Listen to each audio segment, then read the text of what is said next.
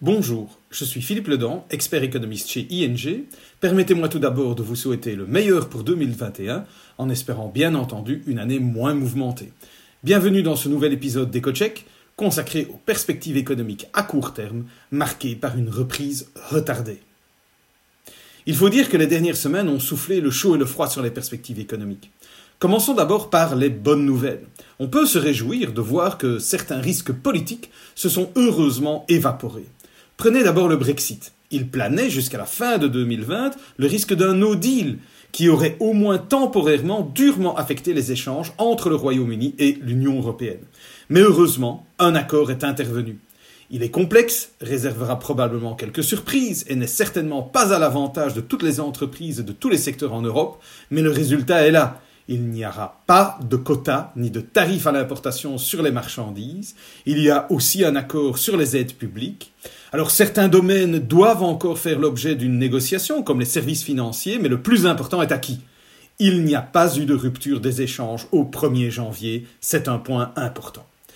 Aux États-Unis, la situation s'est également éclaircie avant même l'investiture de Joe Biden, et malgré un Sénat encore aux mains des républicains, ces derniers et les démocrates sont parvenus à un accord pour un nouveau plan de relance de l'économie américaine de 900 milliards de dollars.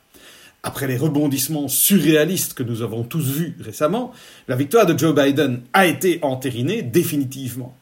Enfin, suite à l'élection partielle en Géorgie pour deux membres du Sénat, les démocrates en prennent le contrôle ce qui leur permet de diriger tous les organes de décision aux États-Unis, à savoir la présidence, la Chambre des représentants et le Sénat, et ce pour au moins deux ans. Cela aura une influence claire sur la politique menée par Joe Biden, et on peut clairement s'attendre à ce que le plan de relance soit étendu.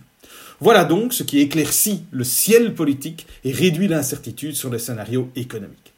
Mais comme je vous l'avais annoncé, les dernières semaines sont également marquées par de mauvaises nouvelles. Et là, je parle principalement de la pandémie, bien entendu. On observe en effet une augmentation du nombre de nouvelles infections au Covid, tant en Europe qu'aux États-Unis et même en Asie.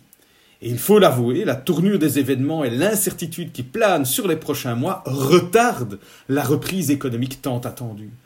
En Europe, de nombreux gouvernements doivent se résoudre à prendre de nouvelles mesures de restriction, voire de confinement.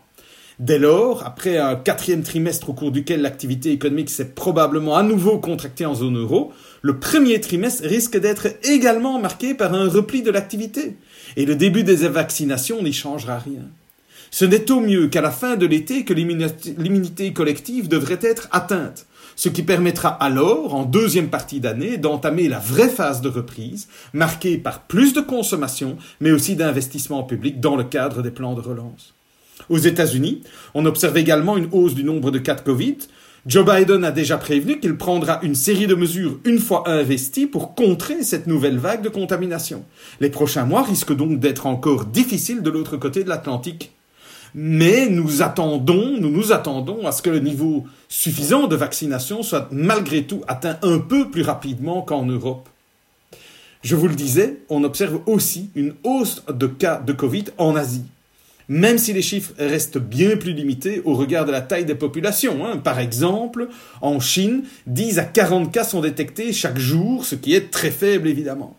Ça permet en particulier à l'économie chinoise de poursuivre sa progression, qui n'est pour le moment qu'affaiblie finalement ben, par la faiblesse des économies occidentales, puisque les exportations de la Chine vers ces économies en souffrent. En conclusion, un nouvel assaut de la pandémie retarde le scénario de reprise économique, il faut l'avouer. Mais on peut espérer qu'il s'agisse du dernier assaut, compte tenu de la vaccination croissante. La reprise tant attendue est donc certes retardée, mais elle n'est pas annulée. Merci de votre écoute et je vous donne rendez-vous dans un prochain éco-check. Nous en publions toutes les deux semaines.